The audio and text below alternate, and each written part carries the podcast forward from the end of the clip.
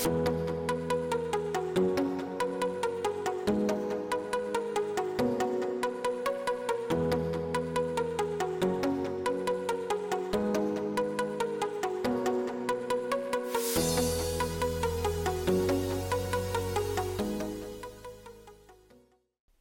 tal amigos? Bienvenidos a Contexto, su podcast de teología simple, un nuevo episodio para hablar de asuntos relacionados a la fe, a la teología, a la historia, como el, episodio pasado. Y como siempre, nos encontramos con Josué. ¿Qué tal, Josué? ¿Qué tal, Mike? Aquí contentos. ¿Contentos? Otro episodio más. Sí, ya teníamos unas dos, tres semanas de no grabar un nuevo episodio, así que ya... Más o menos, sí. Ahora venimos otra vez para seguir hablando. El último fue de América Latina. Sí, el último fue de historia de América Latina. Sí, sí. Y es, ese sí coincide que fue el último que grabamos. Sí, exactamente. Luego no salen precisamente en orden, sí. pero... Esto no lo saben nuestros amigos que nos escuchan, pero a veces grabamos alguno y sale un mes después y otro que lo grabamos así y sale una semana después, entonces no tenemos un orden. Viendo la, la coyuntura a veces la coyuntura, que, se está viviendo, pero...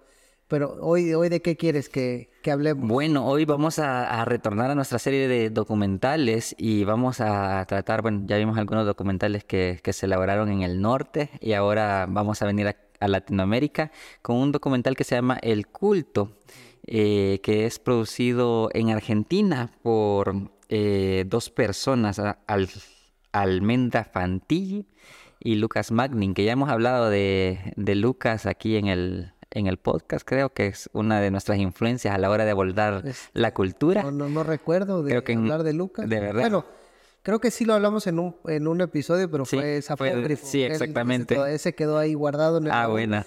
Pero eh, es cierto, Lucas Magnin es un, pues yo diría un teólogo, sí. Eh, un creador de contenido, es argentino. Así es. Argentino. Y Almendra es su esposa. Y, estudiado en la VL, si no me equivoco. Ahí sacó su maestría, sí. Y este, aparte yo he visto que tiene algo de estudios en letras. es, ah, bueno, es músico tú. Y es músico también, tiene, tiene muchos acercamientos a la cultura. Y bueno, Almendra es la, la que ha grabado, su esposa, eh, como parte de, según vi en los créditos, como un ejercicio de una especie de curso de, de documental. Y bueno, grabó los diferentes cultos cristianos, ¿verdad?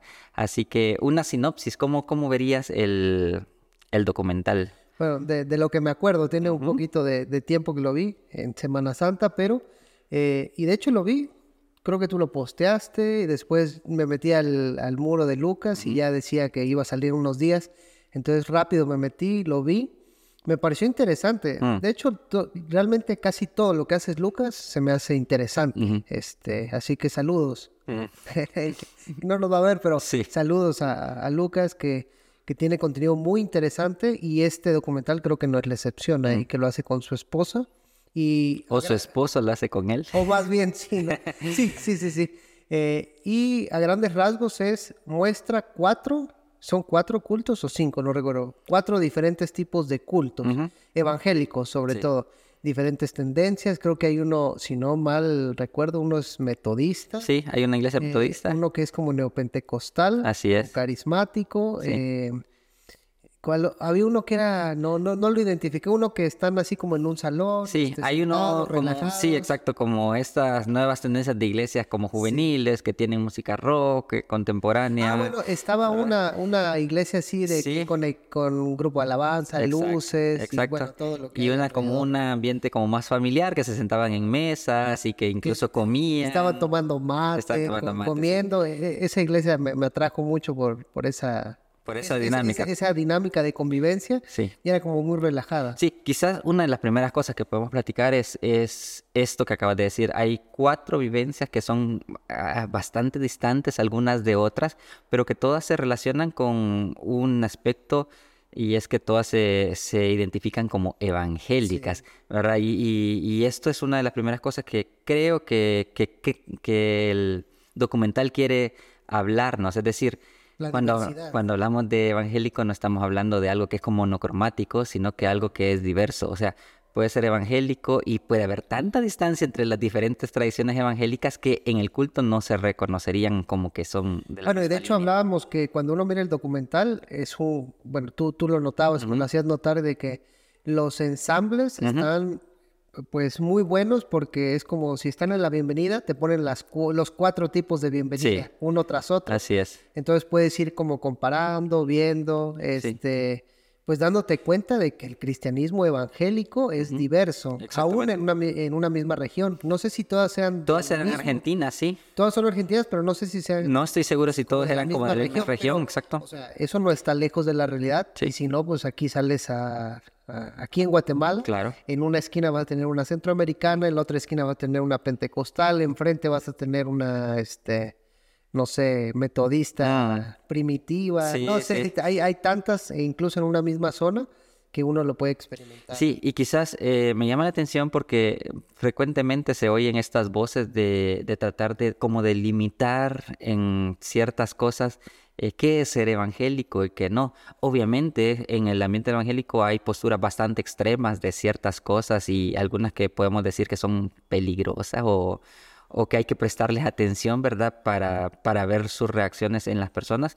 Pero estos eh, como ideas de tratar de limitar lo que es y no es evangélico me parece que va en contra de lo que el de lo que es ser, evangélico, de lo que es ser cristiano exactamente que, es que desde el ADN del cristianismo es eh, eh, ¿cómo, se, cómo se puede decir de diferentes etnias, de diferentes tradiciones, de diferentes contextos. Así es. Pero eh, es que yo creo que nos hemos aprendido a definir como eh, en base a lo que no somos. Mm. Entonces, es como si el otro hace eso, yo me mm. defino por lo que no hago. Claro. En vez de definirnos en, algo más amplio que es como la unidad. Que de hecho es la crítica que le hacen a mucha parte del evangelicalismo, que, que básicamente ser, ser evangélico es no ser católico, ¿verdad? O ser evangélico es no ser e, X cosas, ¿verdad? ser evangélico es no hacer. O no hacer, exacto, exactamente, o no tener este tipo de comportamientos, lo cual me parece que son reduccionismos a la, a la hora de definir que es evangélico. Y me parece que también este documental hace bien ese trabajo, porque tampoco te presenta una definición de ser evangélico. Y no, y no tienen un juicio. Exactamente. no te dicen estos son los buenos y estos son los malos. O sea, si uno conoce el trabajo de Lucas, mm. a lo mejor uno podría decir, eh, sé cuál puede ser alguna, alguna reflexión que mm. puede tener, pero se limitan a solo mostrar y no dar un juicio de esta iglesia está bien, está mal. Sí, exactamente. Aparece, sino que la ponen y, uno se puede identificar incluso. sí, uno se identifica y uno puede realizar sus propios juicios de valor. Uno puede también realizar sus propias conexiones, a, dependiendo de nuestra propia historial, a, cómo ha vivido esas diferentes formas de ser iglesia. Y bueno, y uno puede decir también cuál le parece más a uno y cuál Sí, sí, sí. No, no participaría, ¿verdad? Entonces, bueno, ese es a grandes rasgos lo que trata el documental. Sí, quizás eh, vamos por, por partes. Eh, el documental va mostrándonos, como ya dijiste, cómo se va a primero los lugares de cultos, los diferentes lugares de cultos.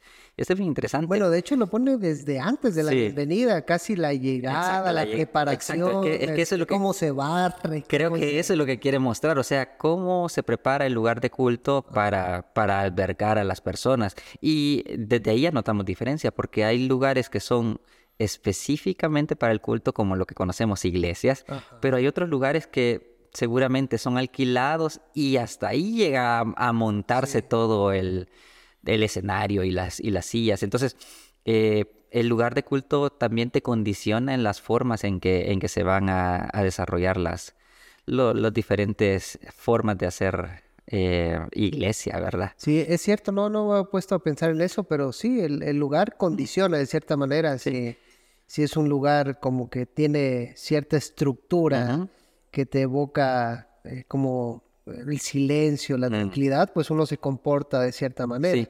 Pero en cambio, si son lugares donde es como más abierto, más relajado, pues uno, incluso la convivencia es como más eh, alegre. Sí. Yo, yo tengo un testimonio de cómo, a veces el, el, el, el edificio te, te, puede condicionar. Dale, cuéntalo. no, no, no, no, fui yo, ¿verdad? Pero yo, me lo contaron. De que una vez alguien dijo, este, ah, no, que me gustaba una muchacha. Entonces alguien le preguntó, ah, ¿la besaste? Y él dijo, no, no, Dios me guarde, estoy en el templo. Entonces, eh, mi reacción fue como pensar, bueno, fuera del templo, pues no pasa pues, nada, pues. Pero ese tipo de divisiones de la estructura de, del edificio ya representa algo para la gente. Y va a ser muy, muy diferente la forma de hacer iglesia cuando, por ejemplo, tenés unas bancas donde ya tenés unas Biblias ahí, un himnario que está preparado y, uno solo se llega a sentar. A... las sillas o las sillas tradicionales a que te encontres en un lugar donde hay una mesa y donde tenés una persona enfrente de la otra y donde obviamente la interacción es, mm, está hecho para que interactúes más con las personas que están a la par. Entonces, el mismo lugar te va a condicionar de, las relaciones. De la, exactamente, de las relaciones y qué tipo de iglesia estás, estás pretendiendo hacer. y, y quizás esto no, la gente no lo piensa, pero la arquitectura es muy importante a la hora de, pensar tu culto. La arquitectura también es otra forma de hacer teología. Por eso las iglesias ortodoxas han pensado muy bien su arquitectura a partir de su teología y también las iglesias católicas, pero parece los iconos y todo lo que tienen, los vitrales, los Pero ahora con nuestras tendencias de que las bodegas las convertimos en iglesia, ¿verdad? Eso parece que se ha ido perdiendo pero bueno, no necesitamos tener unas grandes edificaciones para poder ver el diseño arquitectónico en torno a lo que entendemos que es ser iglesia. ¿Tú, no has visto? Estoy recordando un documental de alguien que trata de unir arquitectura con teología, pero no, yo no recuerdo, tú no, no, te trae a la memoria nada, ¿va? No, he visto documentales ahorita de, voy a, arquitectura de iglesia y voy, cosas así. Voy a traer, ojalá que pueda recordar dónde vi esto de cómo va unido la arquitectura con, con la teología, pero va, sigamos. Sí, exacto. ¿Qué, otro bueno, eso, eso es el lugar de culto. O lo otro, y creo que es donde más hay diferencia en las diferentes perspectivas es la parte de la alabanza. O sea, la alabanza eh, es muy diferente ir a una iglesia neopentecostal o pentecostal o carismática, ¿verdad? A una, no sé, de una tradición más histórica como metodista, ¿verdad? O sea, eh, la distancia es bastante amplia. Hemos tratado aquí que, que mucho se debe a, a, esto de la, del movimiento de la música cristiana contemporánea, pero, pero a veces hasta que no ves a la par los dos tipos de alabanza, bueno, no te das cuenta de, de, cuánto es, diferente. Y es bien interesante porque eh, no sé si lo notaste, pero en las iglesias que donde es más tranquilo, hay muchas más personas ancianas, o al menos se nota más. En la metodista, pues, Exactamente. ancianito, sí, sí, sí. Solo el pastor es el más joven y creo que andaba por los 50 Sí, exacto. Y en cambio, el, cuando ves las otras iglesias que tienen una alabanza más contemporánea, que no necesariamente tiene que ser rock, pero eh, hay personas más jóvenes, hay niños, por cierto, hay niños jugando. hay decir, había niños sentados jugando ahí. Hay niños cantando también, cantando fuerte, entonces... Eh, pareciera que la música también te, te condiciona a la hora de a qué tipo de personas van a asistir a tu culto o van a participar de lo que estás haciendo. Sí, porque había, bueno, una iglesia tenía el himnario, que era la metodista. Eh, y casi puro ancianito. De ahí estaba eh, esta iglesia más neopentecostal, que algo que me resultó curioso es eh, los estilos son muy similares dentro de la iglesia. En esta iglesia neopentecostal, donde la alabanza es más contemporánea, muchos tenían tatuajes. Sí, sí, sí yo, yo hasta dije, bueno, ¿qué será como requisito tener tatuaje en esta iglesia? ¿O será requisito tener una perforación? Porque casi todos tenían hasta una, una expansión. Sí, sí, sí. Que me resultó curioso y cuando enfocaban a la gente, vestidos muy, muy similar. Sí. No, no sé por qué se debe a eso, ni, siquiera sé por qué estoy sacando ese dato, pero me ahorita me vino a la mente. Quizás porque cada iglesia te estructura con una, una cierta cultura en la cual te, te relacionas o te, identificas, porque si vas a la iglesia como más carismática que se ve ahí, eh, bueno, también las mujeres tenían un vestido particular, ¿verdad? Los hombres más con manga larga. Ajá, con eh, corbata. Con corbata, exactamente. Entonces parece que también las culturas se relacionan a partir no solo de lo que hacen en el culto, sino que a partir de cómo se visten, de, de cómo vivís tu vida, ¿verdad? Y, algunas normas sociales que, comparten cada uno de los ¿Tú lo verías como negativo o positivo? O sea, porque me resulta curioso que en una iglesia no, no hay como una combinación, eh, no, sé, eso puede reflejar a lo mejor algo más profundo, o sea, eso es como lo externo, pero podrá reflejar, algo de que buscamos siempre a, personas que se parecen a nosotros. Personas que se parecen a nosotros, por lo tanto que piensan un poco como nosotros. Yo creo que tiene dos movimientos. Uno, esto, lo que hemos hablado en otro podcast, por cierto, de que mm, estamos buscando personas que, que se identifiquen con, con, nuestras formas de ser, con nuestras formas de pensar, con nuestras formas de vestir. Al final es un movimiento natural que nosotros hacemos. Lo innatural es buscar personas que no sean como nosotros, ¿verdad? Exacto. Entonces, por un lado, nosotros buscamos, ¿verdad? Eh, de hecho, pueden haber testimonios aquí de que por qué vas a la iglesia que vas. Bueno, porque... Solo por la vestimenta. Mm, exacto, voy por aquí, por, por esto, por esto, por esto, ¿verdad? Eh, buscamos esto. Pero además, yo creo que la iglesia también es generadora de cultura.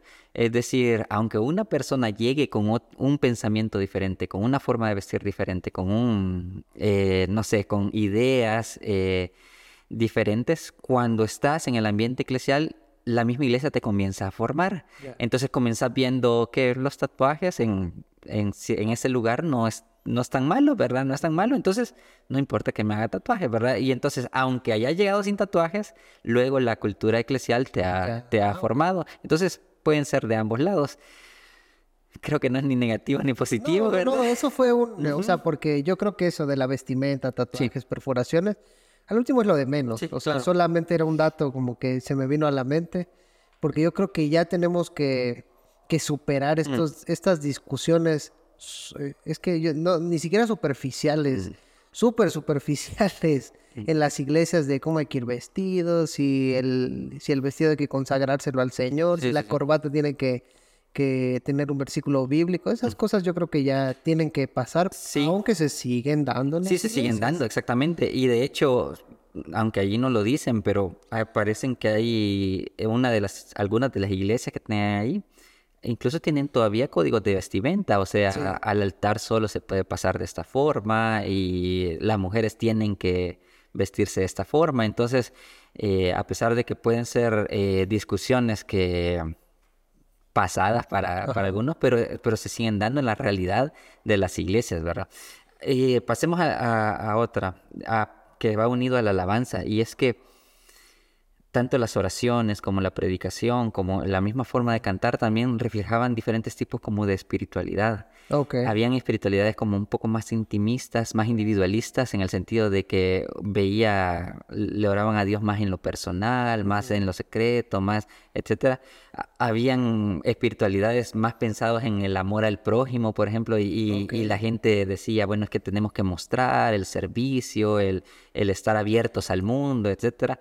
Eh, habían espiritualidades más existencialistas también, en el sentido que, que enfatizaban mucho la, los problemas de las personas, es decir, si, si alguien estaba encerrado en algún, no sé, en algún vicio o en algún problema o esto, y, y parece que ese tipo de predicación también tocaba a las personas. Entonces, los, las, eh, las cosas que los pastores decían, o las cosas, cómo se dirigía la alabanza, o cómo se hacían las oraciones, también reflejaban la forma en que cada comunidad... a quién citaban. Sí. El, el metodista, el, bueno, solo aparece, hay un predicador que cita a un teólogo, que es el metodista, y cita a Juan, Luis II.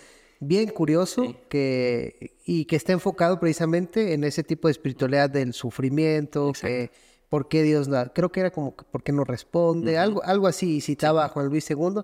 Citaba a otro teólogo, pero no recuerdo cuál era, pero... Sí, bueno, él también hace referencia a su tradición wesleyana, dice. Entonces hablan de la, de la gracia previniente, por ejemplo, en, en ese sentido. Y, y, bueno, podemos notar que no todos los evangélicos entendemos cómo vivimos nuestra vida cristiana de la misma forma. Es cierto. Y eso se refleja en nuestras oraciones, se refleja en nuestros cantos, se refleja en, nuestro, en nuestra práctica diaria, pues. Es, es algo que yo creo que la, eso sí creo que es una discusión que a veces no se toca, se, se da por sobreentendida de qué es la espiritualidad. Porque la espiritualidad puede haber muchas expresiones, o sea, la espiritualidad radica en una vida en el espíritu, pero la vida en el espíritu puede tener diversas manifestaciones, como las que vemos en el culto, pero otra vez nosotros queremos enmarcar la espiritualidad, qué debemos de hacer para ser espiritual, o si eres espiritual, ¿qué haces? Y si lo haces, ¿cómo lo debes de hacer? Porque a lo mejor todos oramos, pero no oramos de la misma manera. Todos oramos, pero no oramos a la misma hora, o no, este, no, no, de las mismas cosas. Y todo, todo eso refleja espiritualidad. Eh, entonces... Sí, exactamente. y y parece que esas espiritualidades le dan sentido a la vida de las personas, porque eh, hay, hay, unos momentos donde las personas celebran los cumpleaños, por ejemplo, y, lo hacen desde, la misma perspectiva que tienen que ver con su espiritualidad. Pues, o sea, la espiritualidad eh, tiene una incidencia en la, en la cotidianidad de las personas. Las relaciones. De hecho, no es nada más mi mi interior con Dios en mi cuarto, sino eso se va a reflejar indudablemente. En relaciones y en nuestro estilo de vida, porque eh, al final eh, hay un anuncio de una de las iglesias y dice, ahora vamos a venir todos los días al culto, de lunes a lunes, y este es nuestro nuevo programa. Imagínate. Eso sí no me acuerdo. Pues, eso, eso, está al final. Esa iglesia no iría.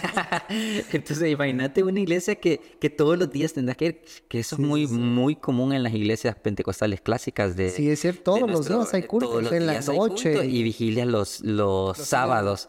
Los sábados. Creo que empiezan desde el jueves. Ahí en El Salvador, enfrente casi tenemos una iglesia pentecostal y el jueves en la noche le empiezan a dar. Y, sí, sí, sí. O sea, no paran. Entonces, eso configura tu, tu cotidianidad porque e, estás pensando, yo después de mi trabajo, que salgo a las 4 de la tarde, tengo que ir al culto. Tengo que ir al culto a las 6 y después quizás ceno y luego eh, comienza otra vez el día y vuelve a experimentar la cosa.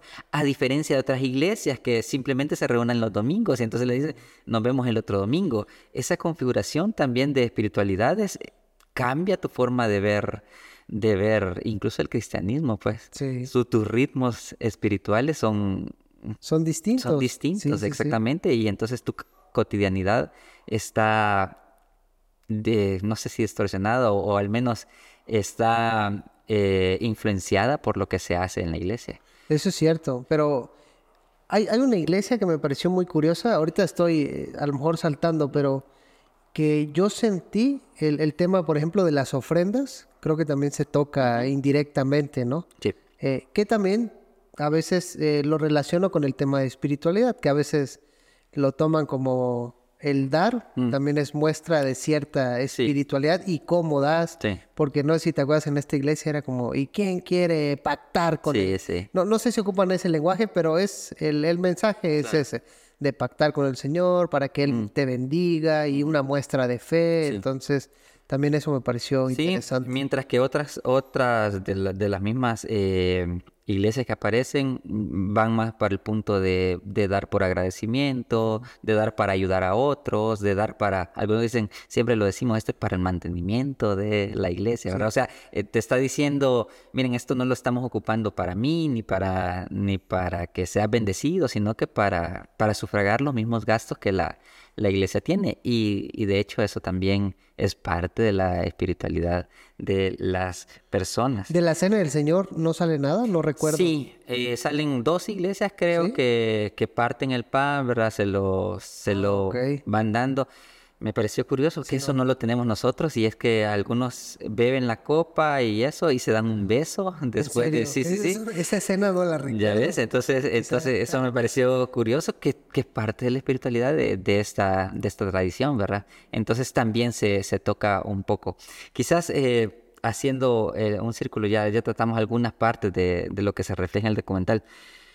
Eh, una, una idea que se me vino para, para concluir es, es el culto es teología en sí misma.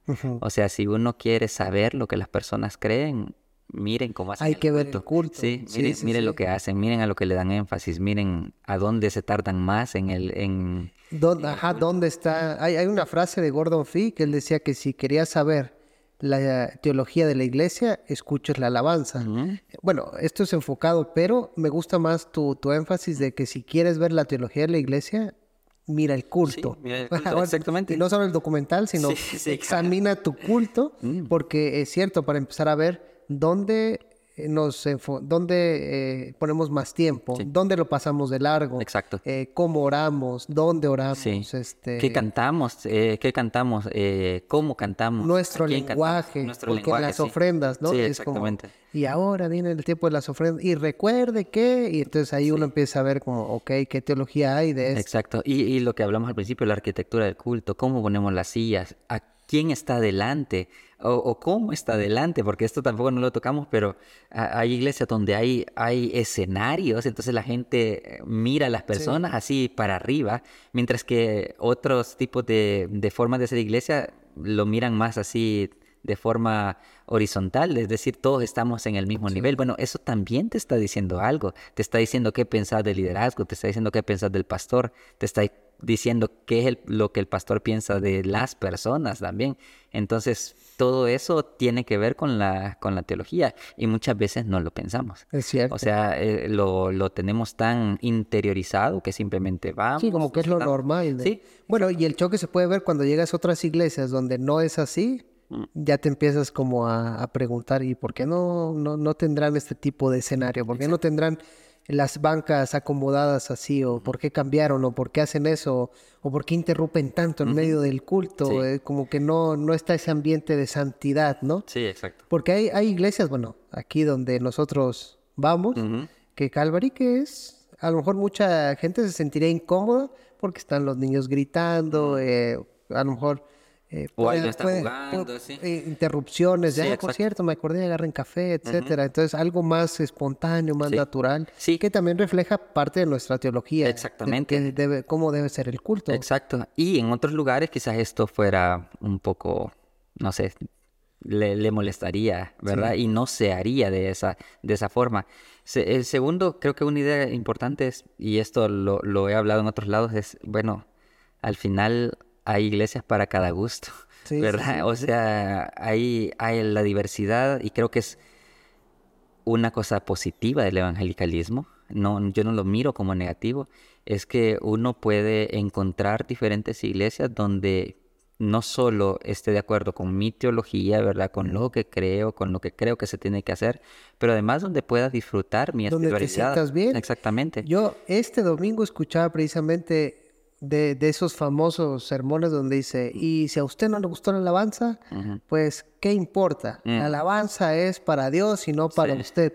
Y yo me quedaba, pero es que no, mm. la alabanza también es para uno, para que la disfrute, para que eh, pues, se conecte con Dios cantando. Entonces, eh, creo que es un punto que yo, eh, me gusta mucho el que estás poniendo de que un lugar donde uno se sienta bien. No tienes que ir a la iglesia a sufrir. Claro. Ah, ya, es suficiente sufrimos en el mundo para, para, que los lugares... Para que tu espacio donde se supone que vas como ese jardín, mm. ese reino de Dios, claro. pues también estés sufriendo y estés ahí todo este malhumorado, etcétera. Sí, exactamente. Y, yo, bueno, en algún momento también pensando en esto, muchas veces uno critica, por ejemplo, estas... Eh, como denominaciones o movimientos que no se actualizan.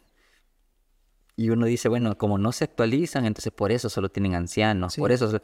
Bueno, pero cuando uno mira que en un lado hay solo ancianos, pero en el otro solo hay jóvenes y no hay ancianos, entonces uno dice, es que cada quien debe de encontrar, sí, debe encontrar su lugar. O sea, los ancianos también necesitan un lugar donde ellos puedan disfrutar. ¿Verdad? Los ancianos también necesitan un lugar donde ellos puedan sentirse bien y, cantar lo que ellos quieran y, poder disfrutar su espiritualidad, que quizás es de otra época, pero que puedan encontrar lugares también abiertos para que ellos puedan rendirle también culto a Dios. con otros sí, esa espiritualidad, porque la espiritualidad otra vez no es individualista. Exacto también la compartes y la disfrutas. Y qué mejor disfrutarla con, con alguien que, que, está como en tu sintonía. Sí, sí, y es muy bueno entonces este tipo de espiritualidad. Y no es que estemos haciendo guetos. No, sino no, simplemente sí, es parte de la vida. Es parte de la, vida. Exacto. Entonces quizás si alguna persona que nos oye está luchando con, bueno, es que esto no sé si está bien o está mal o no se actualizan, que todos hemos vivido eso, quizás es bueno ver el documental para verlo en perspectiva. es, que, es que hay diferentes formas y, cada espacio cumple diferentes funciones para diferentes personas, así que no, no deberíamos de criticarlo. Por otro lado, Ahí hay, hay iglesias que son grandes, iglesias que tienen 10, 15 personas y están contentas con eso. O sea, no necesitamos ser grandes para vivir una, una espiritualidad saludable, pues, eh, en un ambiente de 15 personas donde, donde ellos puedan ir creciendo y floreciendo, bueno, eso, eso también está, está bien y me parece que a Dios le agrada ese tipo de cosas. Yo espero que sí. bueno, eh, ese es un, un, vistazo, amigos, a grandes rasgos de lo que eh, es el culto documental. ¿Podemos recomendar que los nuestros amigos vean el documental? Bueno, está en YouTube y le ponen el culto. Y bueno, si le ponen el culto, a lo mejor les va a salir un montón de cosas, pero que le pongan culto, coma Lucas Magnin, o se metan a la página de YouTube de Lucas Magnin y ahí van a encontrar el documental. Sí. Y aparte disfrutan de otros videos. Exacto, de, de, eso. Bueno, felicidades también a la directora que es, que es Almendra, que, creo que han hecho un buen trabajo de realización y, y, a Lucas también por formar parte de la, de la producción. Así que amigos, gracias por, por la sintonía. Los animamos a seguir reflexionando esos temas. Dejen los comentarios qué le parece el documental o si eh, nos faltó algo que abordar, también podemos leerlos en sus comentarios y nos vemos en una próxima emisión de su podcast Contexto.